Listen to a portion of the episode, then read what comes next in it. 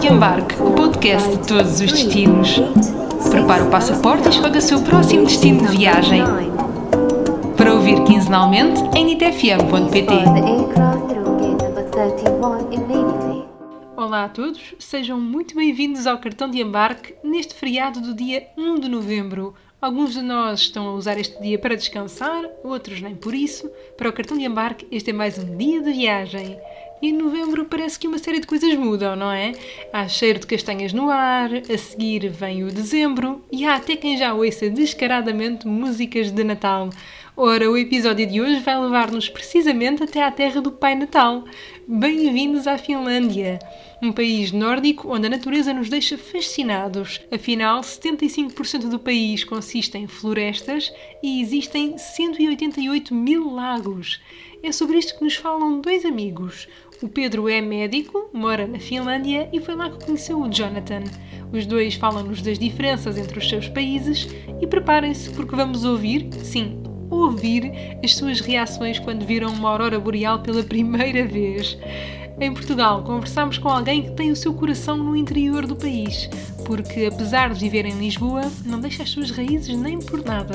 Ela esteve na Finlândia este ano e vai contar-nos tudo sobre a sua viagem até Rovaniemi, uma cidade mágica localizada em plena Lapónia e que é a terra do Pai Natal.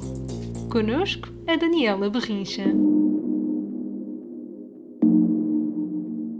Eu sou a Daniela, sou natural da Covilhã. Uh, atualmente eu vivo em Lisboa, mas neste momento a minha vida anda um bocadinho mais de um lado para o outro, entre as duas partes. Uh, e mesmo estando lá a viver, nunca deixo o meu interior, porque é um cantinho que muita gente até acaba por desvalorizar uh, e que na verdade tem tanto para dar e pouca gente conhece. Portanto, eu não deixo as minhas raízes nem por nada. Pois eu acho que sou uma pessoa muito comunicativa, gosto muito de comunicar, muito de falar. Uh, acho que sou uma pessoa bem disposta, extrovertida, que consegue até criar alguma empatia no primeiro momento e, e, gosto muito de conviver. Eu acho que as minhas principais características passam muito por aí. E, obviamente, claro, uma das maiores paixões uh, são as viagens, viajar e tudo aquilo que as viagens me trazem, sem dúvida alguma. É assim, já pelas características que tu mencionaste, faz todo o sentido tu gostares de ser uma viajante e gostares de, enfim, de Sim. conhecer mais deste mundo. Mas houve assim algum momento na tua vida em que tu percebesses que eu trago das viagens sim. é quero fazer mais? Sim, sim, sim, sem dúvida. Eu tenho um clique uh, numa viagem que eu acho que foi muito importante e teve alguns momentos que nem foram assim tão bons, que foi a minha primeira grande viagem. Eu já tinha feito algumas viagenzinhas, já conhecia um bocadinho Portugal, felizmente consegui fazer isso também com os meus pais, já tinha feito duas ou três viagens também com eles e comecei por aí a querer viajar. Foi engraçado porque fui eu que fui sempre incutindo e quase estando sempre a picá-los, temos de ir a algum sítio, temos de conhecer outras fronteiras, não é? Que é mesmo assim, e não ficarmos sempre por cá. Então eu, eu tinha para aí, sei lá, 13 anos à volta disso, então ia às agências de viagem pedir programas e ver o que é que eles tinham nas montras e depois chegava a casa e mostrava aos meus pais. E foi assim que nós começámos. Fizemos a nossa primeira viagem para fora, que foi para a República Dominicana, e depois fizemos uma segunda dois anos depois para o Egito. E a primeira é verdade que é assim um paraíso tudo muito bonito e a nível cultural pode ser muito interessante, mas nós não tivemos contacto com isso porque estávamos dentro de um resort. E então, apesar de eu já ter muito aquele bichinho de querer explorar, eu senti que me faltava ali alguma coisa, não estava a ser suficiente, apesar de tudo aquilo que eu estava a ver ser bonito e maravilhoso, mas queria mais. Então, dois anos depois, um, estavam umas promoções muito interessantes para o Egito e eu consegui convencer os meus pais, vamos lá, e marcámos a viagem, estava super entusiasmada com tudo. Nós ficámos numa zona mais de praia, que era uma coisa que os meus pais na altura também precisavam mais, descansar um bocadinho, e depois fizemos uma visita até ao Cairo. E quando eu estive no Cairo, ao pé das pirâmides, eu tive um momento um bocadinho complicado e constrangedor, porque sendo rapariga, sendo também novinha, tinha 18 anos na altura, eh, tinha levado uns calções e começaram dezenas de miúdos, de miúdos, jovens, adolescentes, a andar atrás de mim uh, porque na verdade eles nunca tinham visto umas pernas na vida. E foi isso que aconteceu. E eu comecei a sentir muito constrangida. Por isso é que eu digo que não foi um momento muito positivo, mas que me serviu de lição para mais tarde. E isso foi o quê? Como uma das minhas outras grandes paixões também foi sempre o jornalismo, nesse momento eu sou um clique de se eu quero falar sobre o mundo, eu tenho de falar dele tal como ele é. E isto é, minha, é uma realidade.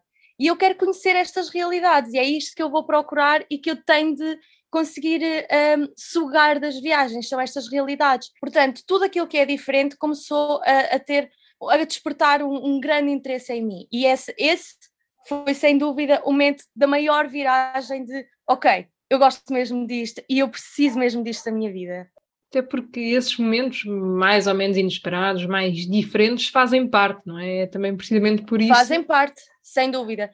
E eu acho que é muito interessante, e agora que já passou algum tempo, consigo ver uh, que apesar, foi o meu primeiro grande choque cultural e foi isso que me despertou então para descobrir e também sair da bolha, que é nós vivemos numa bolha, nós estamos numa redoma de vidro. É importante ir, é importante perceber que nós estamos no nosso cantinho e estamos muito bem, mas há outras coisas a descobrir. Tu falaste há pouco precisamente em explorar estas novas fronteiras e tu tens um blog que é precisamente o blog Sem Fronteiras. Como é que surgiu a ideia de criares este teu blog, este Sim. teu cantinho? Olha, eu acho que foi algo que acabou por ser muito natural. Eu já viajava, posso dizer muito, mas não era assim tanto, mas comparado com as pessoas que estavam à minha volta, sim, era muito. E então as pessoas acabavam sempre por me pedir uh, dicas, sugestões para dizer o que é que iam, ou o que é que iam ver o que é que iam comer, era muito por aí. E então aquilo que eu comecei a fazer foi, melhor, houve uma altura em que para numa semana três ou quatro pessoas me pediram dicas para Londres. Eu disse, bem, se calhar começava a ser melhor eu ter um sítio onde tinha lá tudo e as pessoas só têm de ir lá aceder e está lá tudo explicado o que é que têm de fazer. E a outra parte foi em que eu tinha o meu Instagram pessoal, eu partilhava lá as minhas fotografias, mas sentia que ficava muito aquém daquilo que eu queria ou daquilo que eu podia partilhar. Então começou-me a fazer sentido ter um espaço só dedicado a isso. Então eu criei o blog. Na altura, uh, eu acho que a escolha do nome é sempre complicada, é sempre difícil, mas Sem Fronteiras pareceu-me um nome adequado para mim. Para mim, as Sem Fronteiras foi sempre que eu disse que eu queria visitar mais de 100 países. Então achei que podia ser adequado. E depois o 100 tem o trocadilho de 100 de não existir. E eu acho que é a parte ainda mais interessante, não é o número, mas é o significado de não existirem fronteiras. E eu gosto de viver sem esse estigma que temos uma barreira entre nós uh, e que algo nos separa. Não, eu gosto de, de viver na parte em que somos livres e podemos ir a todo lado e ir conhecer todos os sítios. Entre os países que tu já visitaste, estamos aqui hoje para falar precisamente sobre a Finlândia, eh, que foi uma, é uma viagem relativamente recente, certo? Sim, foi muito recente. Essa viagem foi em março e por acaso foi uma viagem muito especial. Quando me falaste que se eu podia falar sobre a Finlândia, por acaso eu fiquei bastante contente, surpreendida até porque não é o país uh, que eu já tenha repetido, mas depois comecei a pensar: não, por acaso esta viagem foi uma viagem muito especial e acho que, que até faz sentido abordar o país tendo sido uma viagem tão, tão completa e tão recheada em tantas coisas. Então, primeiro que tudo, vamos ao início. Porquê a Finlândia? Como é que surgiu esta viagem? Uh, eu já tinha explorado muito a Europa Central. E eu sempre, a minha técnica, digamos assim, de viagem, aquilo que eu sempre ambicionei foi começar sempre pelos países mais próximos. A, a, a, nível, a mim fazia-me sentido, por exemplo, a nível histórico, eu conhecer primeiro a Europa Central, que tem tanto para nos dar a conhecer, do que, por exemplo, começar logo por África ou pela Ásia. A mim fazia-me sentido assim, foi sempre aquilo que eu segui. Portanto, eu depois de ter explorado já muito da Europa Central, faltavam-me os nórdicos e os países de leste. Então comecei a explorar os nórdicos. E a Finlândia sempre me despertou interesse porque todos os nórdicos sempre me despertaram interesse. E então, como era o único que me, o último que me faltava, e eu queria fazer uma viagem de grupo num contexto de um país nórdico, em que temos paisagens que são completamente únicas, surreais e na verdade estão aqui tão perto. Eu acho que muita gente acaba por não dar valor às paisagens e àquilo que os nórdicos têm. Eu acabei por juntar aqui o útil ao agradável, aquilo que eu queria e aquilo que eu preferia também. E fiz então uma viagem de grupo uh, para, para a Finlândia, mais concretamente para Rovaniemi, que me fazia muito sentido e era o sítio na Finlândia que eu mais queria conhecer, e já era para o ter feito em 2020. Mas as viagens estavam um bocadinho mais caras, então fui para Tromsø também com o objetivo de ver auroras boreais. Aqui, como era o país que me faltava e, que tem, e como tem também todo este ambiente e é a terra do Pai Natal, eu disse: Ok, isto é perfeito, vou tentar fazer isto. Achei que podia ser um bocadinho difícil, mas rapidamente as pessoas mostraram muito interesse e, e foi uma viagem excepcional mesmo. Portanto, tu estiveste mesmo na Lapónia durante essa viagem. Sim, exatamente. Eu já tinha estado quando estive na Noruega e agora o objetivo era voltar. E uh, em Rovaniemi está mesmo o meridiano que marca o início do Círculo Polar Ártico. Então nós temos um vídeo muito engraçado de nós todos a correr, a passar de um lado para o outro, para fazer a passagem do círculo. E lá está, são zonas, regiões com características únicas, muito diferentes. E eu acho que nós temos muita sorte em ter isso aqui assim tão perto. Nós estamos aqui numa posição mesmo muito estratégica, em conseguimos ver uh, zonas de, de, com um inverno tão rigoroso. E lá está, com as características de podermos ver auroras boreais, que é um fenómeno impressionante, os animais do Ártico, é algo fascinante. E depois ali, ainda por cima, em Rovaniemi, é a terra do Pai Natal, tem a Vila do Pai Natal, não é? É, é quase a Disneyland, mas no Natal. Como é que é? Porque precisamente lá está Rovaniemi, que fica na Lapónia, certo? Não estou a dizer. Uhum. Sim, exatamente. Já é a terra do Pai Natal, está muito Sim. presente nos nossos imaginários aqui no Ocidente. Como é que foi depois Exatamente. esse impacto? Correspondeu? Vocês apanharam neve? Acredito que sim, muita neve, também daquilo que pude ver. Como é que foi sim. toda essa experiência ainda por cima em grupo? Sim, lá está. Eu acho que aquilo que eu costumo dizer quando, quando eu viajo em grupo é que uma viagem em grupo é uma experiência por si só. E o que as viagens de grupo fazem é que todas as emoções ficam muito mais intensas, todas as experiências são mais intensas, está tudo num outro nível. Então nós chegarmos, foi logo no segundo dia, salvo erro, fomos logo de manhã então para a, a Vila do Pai Natal, que não fica muito longe do centro, é relativamente perto, uh, apanhámos um táxi e fomos, bem, e nós estávamos muito entusiasmados, é verdade, mas é assim, já somos todos adultos, então pensámos, então agora vamos à terra do Pai Natal em março, é que nem é no Natal, portanto o Natal já tinha passado e estava muito longe de acontecer outra vez, porque quando, se começa, uh, quando começa a chegar o inverno temos sempre aquele bichinho que vem o Natal, as luzes, agora em março já passou, já, queremos, já estamos a pensar na primavera e entretanto no verão. E, sinceramente, eu tinha a ideia daquilo que já tinha procurado e pesquisado, que era um recinto, um complexo com algumas coisas para visitar, mas não muito grande. Isto aqui, pelo menos, era a ideia que eu, que eu tinha, até porque a própria cidade de Rovaniemi não é uma cidade enorme, é uma cidade pequenina. Mas nós, quando chegámos lá, começámos a perceber que aquilo realmente era um complexo muito maior do que podíamos imaginar. E depois não era só isso, tem várias casinhas, todas elas a preceito, não é? A casinha do Pai Natal, a casinha da Mãe Natal, a Casa dos Duendes, onde há renas, há, há muita coisa ali e eu estava a ver o brilho nos olhos de toda a gente. E foi, foi fenomenal, foi fantástico. Depois tínhamos trenós uh, espalhados assim pelo complexo, que nós, enquanto grupo, começámos a apanhar e decidimos fazer uma corrida de trenós. Uh, e eu não consigo explicar, eu às vezes tenho dificuldade em explicar algumas viagens em palavras. E esta viagem foi uma delas. Aconteceu tanta coisa que é muito difícil explicar. Por isso, para mim, a Lapónia, neste caso a Finlândia, vai ter um carinho sempre muito especial e certamente que eu vou lá voltar, porque lá está, eu sou muito voltar aos sítios e vou relembrar isto com muito carinho, mas eu acho que vai ser difícil repetir da forma como foi, porque foi uma conjugação de fatores é, toda muito em bom, tudo muito recheado e, e lá está, é, tornou tudo muito mágico. Há experiências que são mesmo irrepetíveis e esta viagem noturna de comboio até Rovaniemi parece ser uma delas. É uma forma incrível de otimizar tempo, mas também de descobrir as paisagens finlandesas. Como o Jonathan e o Pedro nos contam, há florestas e lagos um pouco por todo o lado, num país que tem cerca de 5 milhões e meio de habitantes. Poucas pessoas e muita natureza, com as quatro estações bem definidas e muito por descobrir. We live quite in the midst of nature, it's really easy to get out into the forest, and there's a lot of forests and lakes everywhere. And then I would say that we're quite a small country, not that many people, but in it's like we're small as in in the sense of like few people, but a lot of nature and very wide.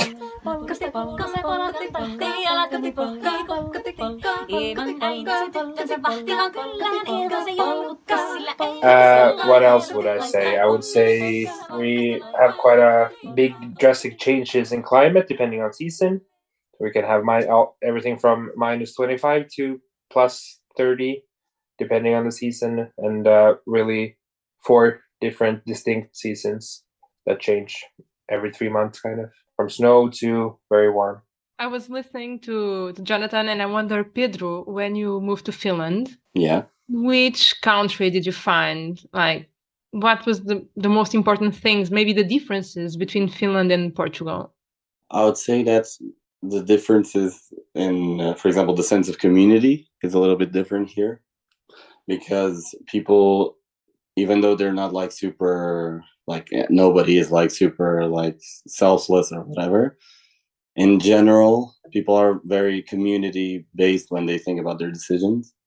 For example um, they have a lot a big sense of responsibility over each other and even even something like for example buying only finished products and in the supermarket and stuff like that people make a really like big effort to do that. And that's like little things that you can tell that their their sense of own community is very strong here. But like as a country itself uh, the difference between portugal and, and finland i would say everything basically like could not be more different than portugal. I think it's completely different the landscape, the weather, the people, everything is very, very, very, very different. You still didn't tell us what you are doing in Finland and what are your favorite things in the country, you know, apart from this big difference uh, between Finland and Yeah, Portugal, exactly. What are the things that catch you? Uh, so I'm a doctor. I'm just recently graduated some two or three years ago. And um, the situation in Portugal regarding medicine is a little bit um, complicated, I would say. And I feel like here the job opportunities are a bit more flexible and everything is a bit easier to, like, the people get along a little bit better.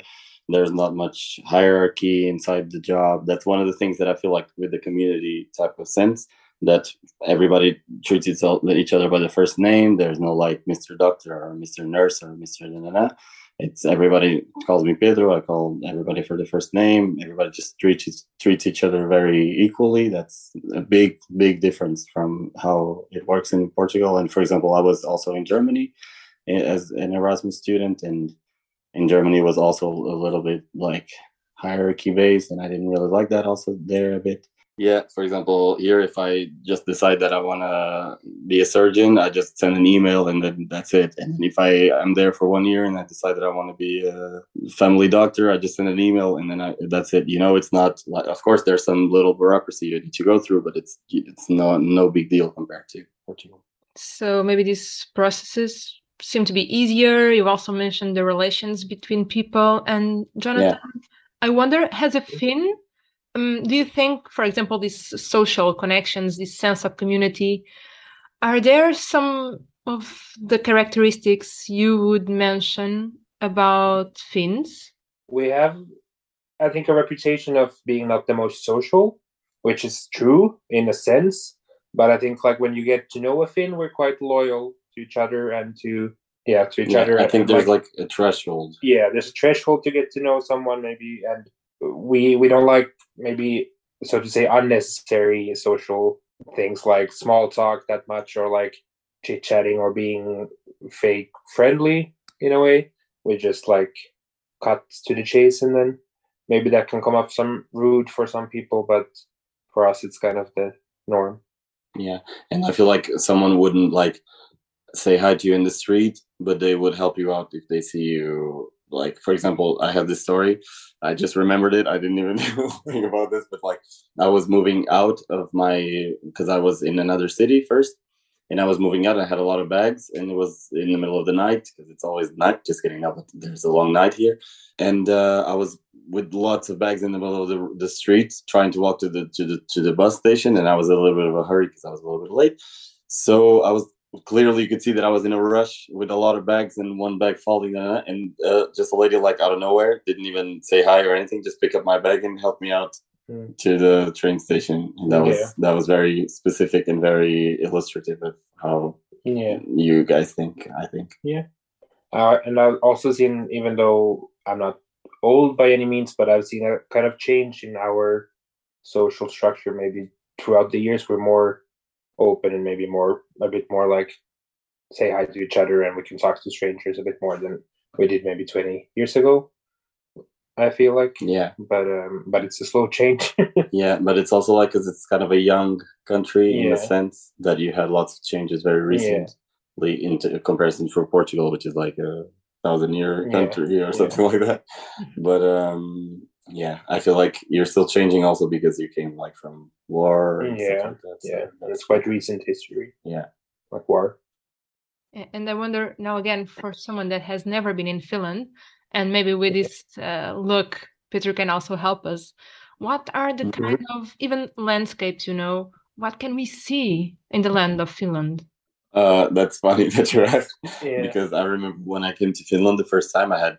I didn't like I've seen pictures, but I didn't know like what it was. And I did like this uh, bus ride from Turku, which is in the south, to Rovaniemi, which is in very like quite north, Quite north. like yeah. it's in the Arctic Circle already.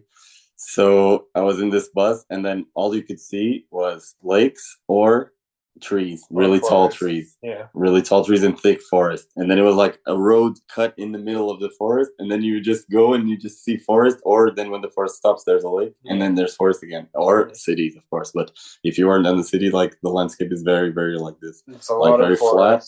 Quite flat. yeah, flat and like high- infinite forest like Yeah. i've never seen so many trees in my life It's, and and a lot of lakes. Like there's a part of, of Finland that's called like called like Lake Finland, and uh, we have al- almost two hundred thousand lakes in Finland. One hundred and eighty eight thousand, I think, or something like that. So so there's a lot of uh, of lakes and a lot of forest, and then when you come to the north, maybe a bit less high trees. Hmm, and more like hills, not mountains by any means, but like hills yeah in and, lapland and openness in Lapland. And then in the the santa claus santa claus yeah, and then in the south we have uh, the archipelago with a lot of islands. Yeah and these trees are like big christmas trees basically Yeah, like huge. like big, really big Christmas tree. Like I would say like eight meters tall, something like that. probably more, some More? Yeah, Ten. something like that. Yeah. And apart from all these, you know, movie sceneries, as it seems to be, do you have, guys, any favorite places in Finland? Some places that, if I would say to you that tomorrow I'm flying over Finland, um, you should go there. I would say for me, it's the archipelago and our summer cottage, where we have uh, a small house and our sauna, and then we go from sauna to swimming and then chill there in summers. I would say that's the one place. It's quite open. There's the water, but also a lot of woods and emptiness in a way. There's no one else around, and it's just you and nature and your friends and family. I would say that's maybe the one for me, but Pedro might have Yeah, I think so. I think so too. I think the the cabinets they call it mökki, which is like the those like summer houses that they have in the middle of the woods and close to lakes or close to the sea or something like that also. And then there's like big sauna culture there too, and those are like really good saunas because they're like um, firewood saunas, not electric, and that's a little bit different.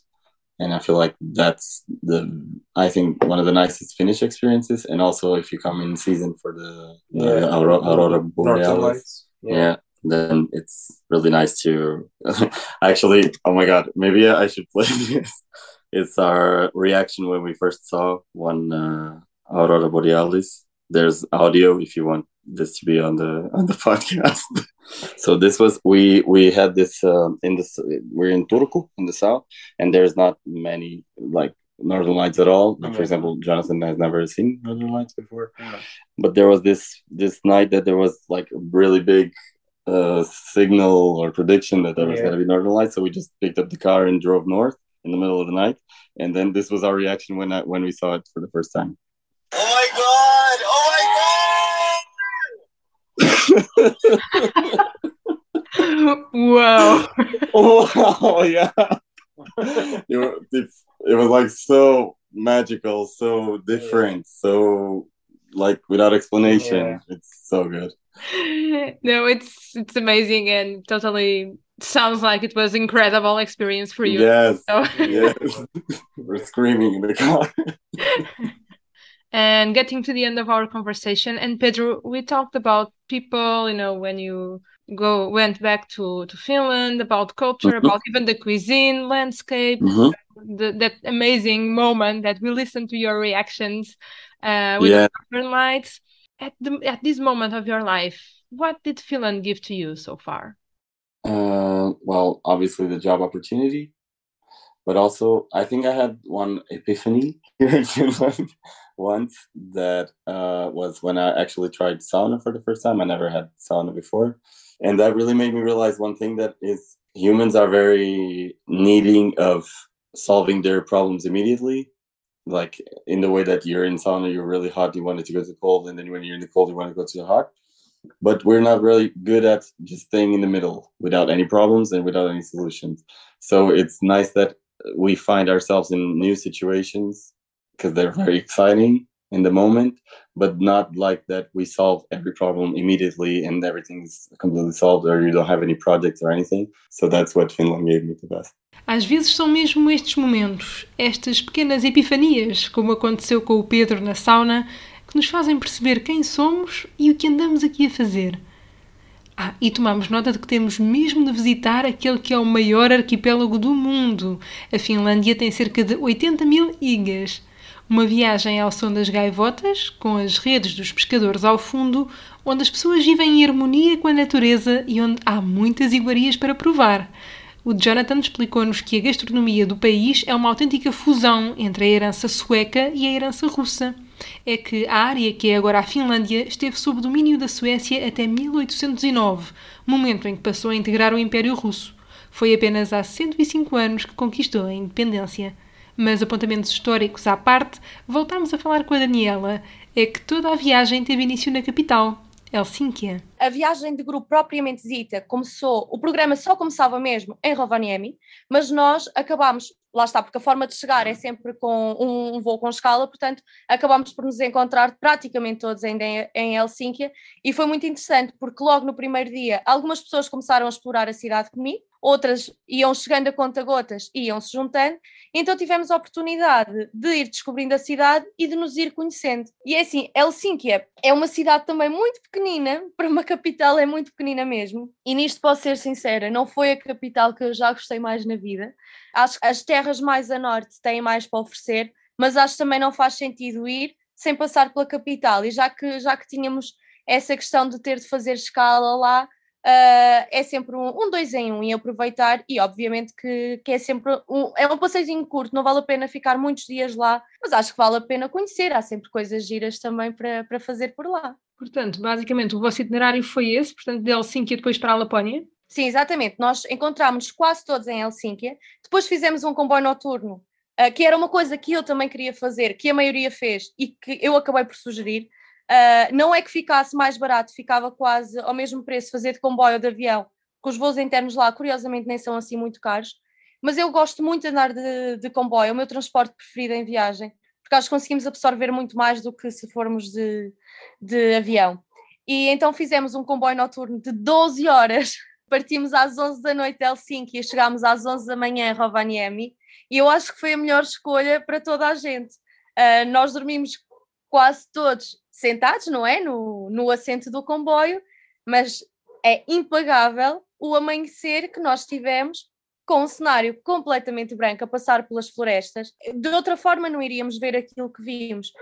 Então, acordar assim, toda a gente se esquece que dormiu sentado num comboio, não é? Porque aquilo que estamos a ver pela janela, há, há coisas que o dinheiro não pagam, e eu acho que estes momentos é uma delas. E, e lá está, quando somos pequeninos e quando nos estão a contar as histórias, pelo menos são, é, são as primeiras uh, impressões que eu tenho de, deste tipo de cenários, que é o imaginário, eles existem mesmo e existem ali. Então é fascinante. Olha, ficamos aqui com esta dica do comboio noturno, que, enfim, eu também partilho Sim. do teu gosto, acho que viajar de comboio é sempre uma, uma excelente forma de, não só de viajar, da viagem em si, mas também de Exato. conhecermos outras paisagens, Conhecer. vermos a paisagem do país, Acho Sem que é sempre dúvida. uma experiência totalmente diferente do que viajarmos de outra forma, pronto. Uh, e em relação à comida na Finlândia, vocês tiveram a oportunidade de, ou tiveste a oportunidade de provar algo mais típico? Uh, como é que foi? Uh, nós tivemos a oportunidade de fazer isso, que eu acho que a gastronomia é parte da viagem e há sempre que deixar um espacinho para provar novos sabores e aquilo que é tradicional. Uh, nas regiões do Ártico é, é habitual, faz parte da tradição, por exemplo, comer rena, comer alce, uh, e nós provámos isso. Eu já tinha provado rena quando estive na Noruega, e, e, depois penso assim, mas a rena é um bicho tão fofinho. Pois é, mas pronto, faz parte da gastronomia, então nós vamos provar um bocadinho. Um, e, e, e, estava muito bom. E na Noruega, na, desculpa, na Finlândia, voltei a provar um bocadinho não do meu prato que eu já tinha comido, mas também comi alce, que também achei bom e interessante. E por acaso o alce foi-nos servido no buffet do nosso hotel. Uh, e achei interessante porque eles iam sempre também colocando algumas coisas típicas, como sobremesas, as sopas, então nós tivemos contacto com isso. Se bem que nos países nórdicos, lá está, é mais a cultura da, da carne, mais como se fosse a carne de caça deles. Curiosamente, fica, a maior parte ficou muito surpreendido uh, e gostou, algumas pessoas não quiseram provar, Mas sim, gostei muito. Eu gosto de experimentar essas coisas. Já temos aqui mais uma coisa em comum, não é? é viajar e aqui a gastronomia ou provar outros, parte, outros pratos de outros sítios. Sim, já quando estive na Noruega uh, tinha muito interesse para provar alguns pratos diferentes. E a Noruega, por exemplo, é um, é um país extremamente caro e uma das únicas refeições que eu fui fazer fora foi precisamente para provar um, comida completamente diferente. E então nesse dia provei foca, baleia e era bacalhau doce. Depois tinha provado num outro dia rena. Portanto, as minhas refeições que eu fiz fora foi mesmo para ter as experiências gastronómicas. Acho que é importante. Tu referiste que a Noruega é um país caro, e como é que é relativamente à Finlândia? Sentimos muito essa diferença no, no custo de vida, por exemplo? Eu acho que hum, aqui a questão económica depende muito da, da visão das pessoas, não é? Mas eu consigo ter uma noção de, do, nível, do nível de vida lá. E já tendo estado nos outros nórdicos todos, a Finlândia foi o nórdico mais barato. Portanto, se alguém quer visitar os nórdicos e se tiver uma carteira um bocadinho mais apertada, começar pela Finlândia não é uma má opção. Os preços são muito, muito semelhantes aos de Portugal, o que é curioso. A nível de restauração, por exemplo, claro que eu não estou a falar de um restaurante XPTO, mas isso acontece cá. Agora, se formos falar de comida, uh, de quando estamos em viagem, queremos um restaurantezinho uh, mais local, que esteja mais à mão, os valores são muito simpáticos. Nós comíamos, as refeições que não tínhamos incluídas eram o almoço, portanto, nós almoçávamos por cerca de 10 euros, 12 euros, que eu acho que é um preço muito, muito apelativo. Em nenhum outro dos outros nórdicos isso acontece, está muito, muito, muito longe disso. Acho que os transportes públicos também não são caros. Nós fizemos, por exemplo, a viagem de comboio salvo erro, foram 40 e tal, mas vamos arredondar, vamos colocar 50 euros. Mas estamos a falar de uma viagem que demorou 12 horas. Uh, eu agora não quero estar em erro, mas eu acho que são cerca de 700 quilómetros. A nível de voos internos, achei os voos com um preço muito acessível. No regresso eu já fiz, fiz voo e conseguem-se voos por volta dos 40, 40, 40 e poucos euros. Acho que também não é assim tão caro e tão dramático. Na Noruega, esse, esse valor, por exemplo, mais do que quadriplica. Portanto, deixo aqui também a sugestão, quem quiser ir para os nórdicos e se calhar não tiver agora tanto dinheiro para fazer ou ainda não tenha, uh, se calhar, muitos métodos para conseguir poupar em viagem, começar pela Finlândia pode ser interessante porque realmente o custo de vida é muito aceitável para Portugal. Acho que pode ser uma boa experiência. Fora isso, tudo o que são atividades para turista, obviamente são muito mais caras. Ainda assim, são mais baratas do que na Noruega, por exemplo, que foi as, os países onde fiz mais tours deste género. Estou a comparar atividades que sejam uh, semelhantes, como auroras boreais, visitar uma quinta de renas. As mesmas atividades são mais caras na Noruega do que na Finlândia, ainda assim não deixam de ser atividades caras para nós, mas que valem muito a pena porque são atividades que nós não fazemos noutros sítios. Então, a ir é se calhar poupar um bocadinho noutras coisas e aproveitar para, para usufruir e, e experimentar lá. Mas se tu tivesses de recomendar uma dessas atividades uh, para turistas que achas que toda a gente que vai à Finlândia deveria fazer, qual é que seria? Auroras boreais, sem dúvida alguma sem dúvida. Há a possibilidade de ver, uh, na Finlândia é mais fácil de ver por conta própria, digamos assim, porque hum, aquilo que eu vou dizer vou basear na minha experiência, é que nós tivemos mesmo muita sorte e conseguimos ver auroras boreais num dos dias no centro da cidade. Isso é um no milhão, é quase assim, não é, não é algo que seja muito comum lá, tanto que os próprios guias com quem fizemos a tour nos disseram isso, que não é algo que seja comum, então tivemos muita sorte. Mas eu acho que quem vai um, é não recomendo alugar carro, porque são, são pisos em que nós não estamos habituados a conduzir, os seguros são muito caros, alugar carro é caro, portanto, se há ali algum problema, nós realmente vamos perder muito dinheiro. Se calhar é preferível deixar mais uma notinha e fazer uma tour dessas, em que uh, se for uma tour em que eles fazem longas distâncias, podem fazer até ao sítio onde há maior probabilidade de ver auroras boreais, e depois temos também o acompanhamento de quem sabe para nos explicar algumas coisas sobre o fenómeno. Então acho que quem for vai para lá, vai para ver auroras boreais. Portanto, se vai para ver auroras boreais, uh, acho que a preferência deve ser sempre por fazer por uma tour e não a nível uh, independente, porque é preciso sair um bocadinho da zona do centro da cidade para termos mais uh, mais escuridão, que é, é o essencial para ver auroras boreais e que não esteja o céu nublado e tudo mais. Um, portanto, eu acho que é mesmo o principal é isso. E depois a, experiência em si é muito gira, porque dão bolachinhas, dão chocolate quente, em alguns sítios acendem uma fogueira. Então, todo o ambiente também conta. Eu acho que isso aí acaba por, eh, por criar ainda mais uh, fascínio no momento que estamos a viver. E hoje tivemos mesmo os convidados certos para nos transmitirem o fascínio pela Finlândia, um país de saunas, de auroras boreais, do sol da meia-noite e do Pai Natal. Quanto a nós, até ao próximo destino.